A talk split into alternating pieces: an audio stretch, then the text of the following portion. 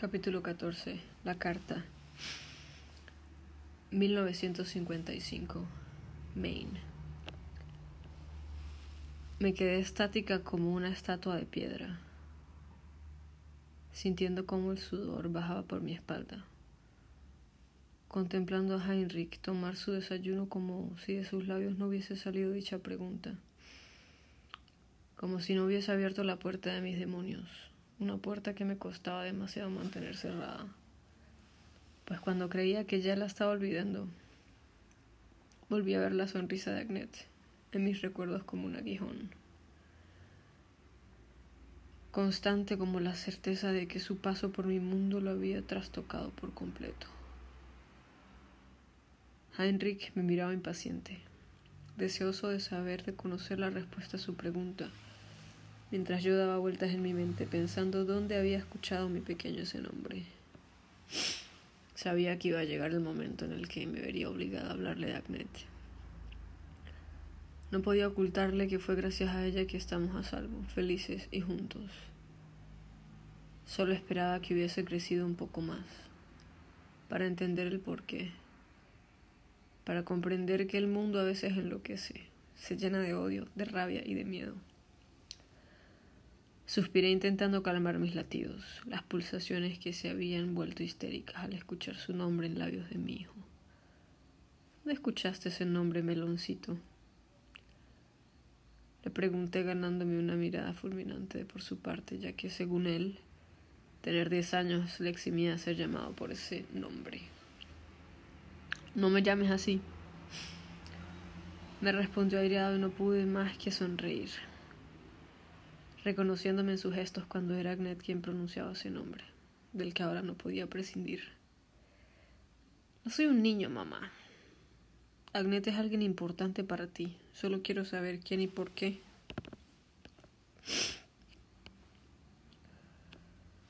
Con cariño estreché a Heinrich entre mis brazos, pues sabía que había llegado el momento de explicarle muchas cosas para las que no estaba preparada. Nunca le había ocultado de dónde veníamos, quién era su padre y cómo murió, ya que merecía saber sus orígenes. Pero jamás me había atrevido a traspasar la barrera de Agnet. Ella seguía viviendo en mis recuerdos, seguía siendo mi tesoro más preciado. Un tesoro que estaba a punto de compartir con el pequeño. Tomé su mano y juntos nos dirigimos a mi dormitorio. Ahí en una caja dentro de mi armario escondida y camuflada. Guardaba todo cuanto me quedaba de Agnet. Tomé dicha caja entre mis manos y la abrí, cerrando los ojos unos instantes, sintiendo como esa conocida punzada de dolor atravesaba mi pecho, antes de suspirar y volver a abrirlos, posándolos sobre un trozo de papel, la carta que ya le había escrito. La cogí con cuidado, como siempre que me mataba el tormento de su ausencia y buscaba sus palabras para sentirla a mi lado, cerca de mí. Volví a suspirar sintiendo el remolino de emociones que diez años después seguía despertando la idiota de Agnes de mi interior. Ahogué las lágrimas y le di a mi hijo la carta para que él leyera y entendiera. Bueno, en esta ocasión la edición del Kindle que yo tengo venía con un error y no puedo creer que la carta, que es uno de los momentos creo que más importantes, no se lee bien, pero sin embargo voy a intentar leer qué es lo que dice. 4 de marzo de 1945.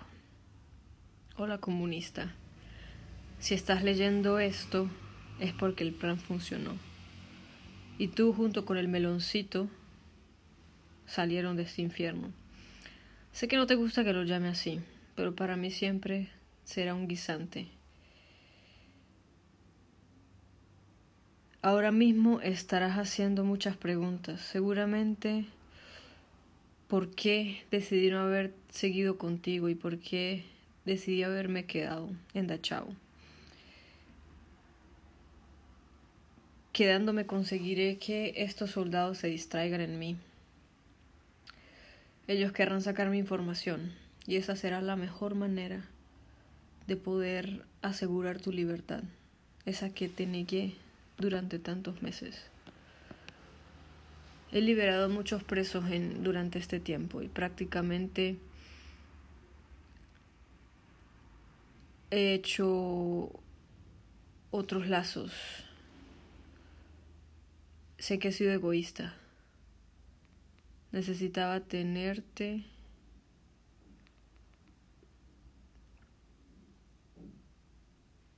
Necesitaba tenerte mm, a salvo. Y tenía que aprovechar y quiero que sepas que pensé en ti hasta el último suspiro. Estaría más que feliz de dar mi vida por hacer lo correcto. No llores comunista, ni me eches de menos. Quiero que seas feliz. Disfruta de tu vida. Y recuerda que donde quiera que estés, siempre voy a quererte, a cuidarte y a estar contigo. Podata. Sigo pensando que el meloncito podría haberle gustado el caviar. Prométame que cuando llegue el momento le hablarás de mí. Puedes decir cuanto quieras. Y también quiero que si salgo viva por alguna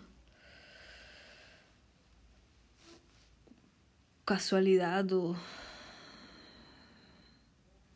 si no, no, si no salgo viva de aquí, fue, fue, fue por protegerlos y cuidarlos. Quiero que sepas que durante mucho tiempo fui demasiado feliz pensando que podríamos haber llegado a ser una familia. Siempre tuya, Agnet. Heinrich terminó de leer esa carta ese adiós, devolviéndola solemnemente. Pude ver sus ojos embargados por la emoción cuando se cruzaron con los míos. Sin romper el momento, saqué del cofre un periódico antiguo, abriéndolo, enseñándole la fotografía que salía en primera plana, la fotografía de Agnet. Primero de octubre de 1946. La general Ackerman condenada a Nuremberg por crímenes contra la humanidad. Aún sentía el dolor que me provocó leer aquel titular en su momento. Agnet había sido juzgada y sentenciada como un monstruo, porque nadie le conocía a mi Agnet. La idiota que se inventaba fiestas de cumpleaños, la que me besaba despacio, saboreando cada momento. No habían querido escucharme aunque luché por evitar que la justiciaran. Ella era Agnet, le dije, sintiendo cómo me temblaba la voz. Fue la mujer más idiota y más valiente que he conocido nunca. El mundo la ve como un monstruo, pero tú y yo le debemos la vida. Y ahí, frente a esa fotografía que removía todo mi interior, abracé a mi pequeño, contándole quién fue Agnet, lo que significó para mí, cómo se coló en mi vida dándole la vuelta a todos mis esquemas y cómo a pesar de los años seguía metida en mi cabeza y en mi corazón. Hospital de campaña a las afueras de Dachau, 1945. Poco a poco sentí cómo iba volviendo la conciencia, preguntándome a mí misma por qué me dolía todo el cuerpo si debía estar muerta. Los ojos me pesaban, apenas podía mover los párpados sintiendo como todos los sonidos de ese lugar me invadían, así como el olor a formol y alcohol barato, a medicamentos esenciales y a humanidad. Escuchaba llantos, quejidos, lamentos al corretear de gente de un lado al otro sin detenerse. Toda la ebullición que se daba a mi alrededor mientras yo intentaba despertarme. Lentamente fui abriendo los ojos, sintiendo cómo me ardía todo el cuerpo. La luz cegadora me obligó a volver a cerrarlos, cuando sentí como alguien sujetaba mi mano con ternura, tomándome el pulso para verificar mis constantes vitales.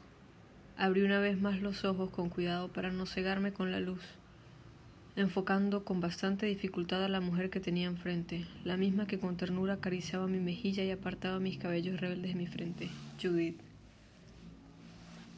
Fui a hablar, pero no me salieron las palabras. Me sentía demasiado débil y cansada. Pero ella conocía mis miradas y leía en mi rostro y leía en mi rostro como un libro abierto mis dudas y no tardó en solventarlas. Casi no lo cuentas, Agnet. Llegamos a tiempo. Los aliados por fin tomaron Dachau deteniendo tu ejecución por unos minutos. Ella paró para sonreírme dulcemente, mientras seguía comprobando mis constantes como buena médico que era y sobre todo como amiga preocupada. Antes de que enloquezcas, dejé a Irene en Suiza como me pediste. Ella y Heinrich están a salvo, así que volví por ti. Menos mal que se me ocurrió volver porque si no estarías muerta. Judith me inyectó algo en el brazo que poco a poco fue calmando el dolor ardiente que sentía en todos los músculos, ayudándome a respirar un poco mejor y adormeciéndome. Ahora tienes que descansar y recuperarte, Agnet, le susurró suavemente, sujetando mi mano con cariño. Tu lucha no ha terminado todavía. Tras varias semanas reposando mis heridas, me fui recuperando bajo los atentos cuidados de Judith, que no me quitaba ojo de encima. Poco a poco pude ponerme de nuevo en pie. Caminar pasos cortos, ingerir más que líquidos, retomé el control sobre mi cuerpo, recuperando la fuerza de antaño, incluso el sentido del humor, haciendo bromas cada vez que se me planteaba la ocasión disfrutando de saber que seguía con vida e intentando alejar de mi mente la idea de que, en cuanto me diesen de alta en aquel hospital al que me habían llevado, tendría que enfrentarme a mis acciones como general nazi, me gustase o no. Tal y como me temía un mes después de haber sido liberada, los médicos decidieron que ya estaba lista para abandonar el hospital por lo que recibí la cordial visita de unos caballeros pertenecientes al bando de aliados, que me informaron que estaba arrestada por haber pertenecido a la SS, ya que mi nombre aparecía junto a Dachau como la general encargada del campo de mujeres. Cambié el hospital por una celda, encerrada una vez más, esperando un destino abierto, agradeciendo que por lo menos en esta nueva prisión tenía una cama y no recibía torturas diarias. Judith me visitaba cada vez que se lo permitían, asegurándome que desde que fuera que desde fuera estaba haciendo todo lo posible para sacarme de ahí, reuniendo testigos y supervivientes que hablasen en mi nombre. Incluso había conseguido que un abogado estadounidense se interesara en mi caso, dispuesto a defenderme para evitar la pena capital. Mis días iban pasando encerrada en aquella celda, con mis recuerdos, con el tormento de mis acciones, la culpabilidad que sentía y lo mucho que echaba de menos a Irene. Caminaba dando círculos, lloraba en algunas ocasiones cuando la presión sobre mi pecho era demasiado fuerte y me ahogaba. Los meses iban pasando, monótonos, hasta que llegó noviembre y con él los nervios que se palpaban en el ambiente. Se acercaba la fecha de inicio de los juicios por crímenes de guerra en Nuremberg los juicios que pondrían sobre la mesa mis acciones más ruines y mezquinas. El nudo en mi pecho, cargado de culpabilidad, crecía, sabiendo que iba a enfrentarme a mis fantasmas, uno a uno, cara a cara. El abogado solía visitarme. Aseguraba que con la cantidad de testigos a mi favor lograría salir ilesa, pero a mí mi destino poco me importaba. La justicia debía hacer su parte. Tenía que pagar por lo que había hecho. Tenía que limpiar la sangre inocente de mis manos. Sentarme en el banquillo de los acusados fue mi catarsis, ante la mujer que había sido el monstruo, el ángel de la muerte. Todos los nombres de aquellas personas cuyas vidas había cegado. Todo el dolor que traje al mundo, mi trabajo en Dachau, cómo seleccionaba a los presos y los mandaba a las cámaras de gas sin que me temblase el pulso.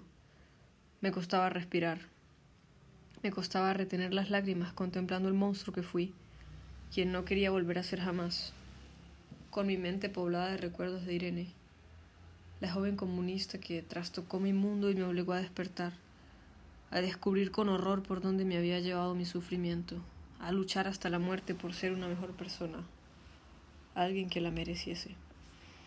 Judith no se equivocaba al decir que fueron muchos los que quisieron hablar en mi nombre, relatando cómo lo saqué del campo, Muchos incluso fueron testigos del momento en el que volé el crematorio ganándole, ganándome mi propio infierno. Los soldados que liberaron Dachau testificaron cómo me habían encontrado, en lamentables condiciones, a punto de ser ajusticiada por traición. Las pruebas equilibraban la balanza, pero el jurado aún no había decidido la sentencia. Por lo que me extrañé cuando justo antes del último juicio, justo antes de conocer mi condena, me sacaron de la celda, llevándome a una sala de interrogatorios, donde ya estaba mi abogado con esa sonrisa afable que siempre llevaba en el rostro. Me senté sin decir nada, esperando que fuese él quien hablase mientras me tendía un cigarrillo que no dudé en aceptar. Agnet, dijo al fin tomando asiento frente a mí. Tengo noticias del veredicto, pero antes de nada quiero presentarte unos amigos. Diciendo eso, la puerta se abrió, y por ella entraron dos hombres, soldados al parecer americanos de un rango bastante alto.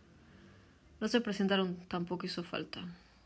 Uno de ellos, al parecer el superior, me miró con ojos inquisitivos antes de dirigirse a mí, explicándome el motivo de esa extraña visita. Señorita Ackerman, su acento me confirmó mis sospechas. Eran estadounidenses sin duda alguna. Verá, su caso es único en este juicio. Empezó siendo una general nazi con crímenes horribles, pero de pronto dejó todo atrás aliándose con la resistencia. Cogió un cigarro y lo encendió sin dejar de mirarme. El jurado ha deliberado y los crímenes pesaron más que sus buenas acciones. Van a condenarle a la pena capital. Se me puso un mudo en el estómago. No podía decir que no me lo esperaba, pero en el fondo una parte de mí deseaba salir de ahí, salir y buscar a Irene. Sin embargo, continuó hablando, haciendo que le prestara toda mi atención. Mi gobierno se ha interesado por usted, verá. Muchos de sus compañeros han huido de la justicia, están escondidos con nombres falsos por todos los países del mundo. Y usted los conoce. Trabaje para nosotros. Ayúdenos a cazar a los fugados. Con la sentencia de muerte hecha pública, usted dejará de existir y será perfecta para el trabajo, y no la esperarán más. Yo me mantuve en silencio intentando procesar que tenía una salida y una oportunidad de hacer lo correcto, entregando a los monstruos para que se hiciese justicia.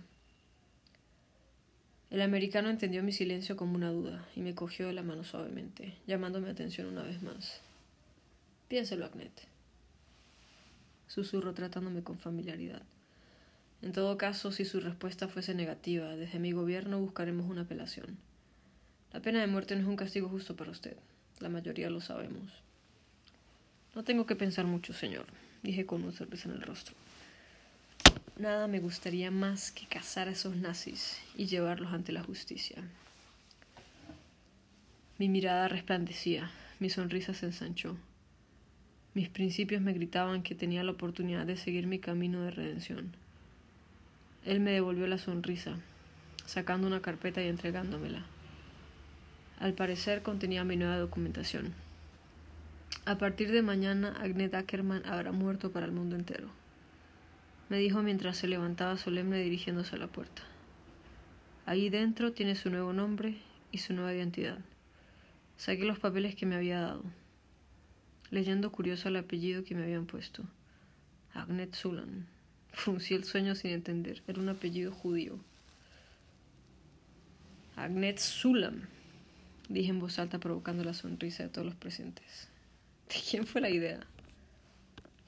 Nadie respondió. El americano abrió la puerta. Por poco tiró la mesa al ver a Judith entrando a la habitación, resplandeciente al correr a abrazarla. Mi Agnet, dijo ella sin parar de reír abrazándome con fuerza. Fue idea mía darte mi apellido. Un día me dijiste que en esta nueva vida somos familia. Ahora hay papeles que lo confirman.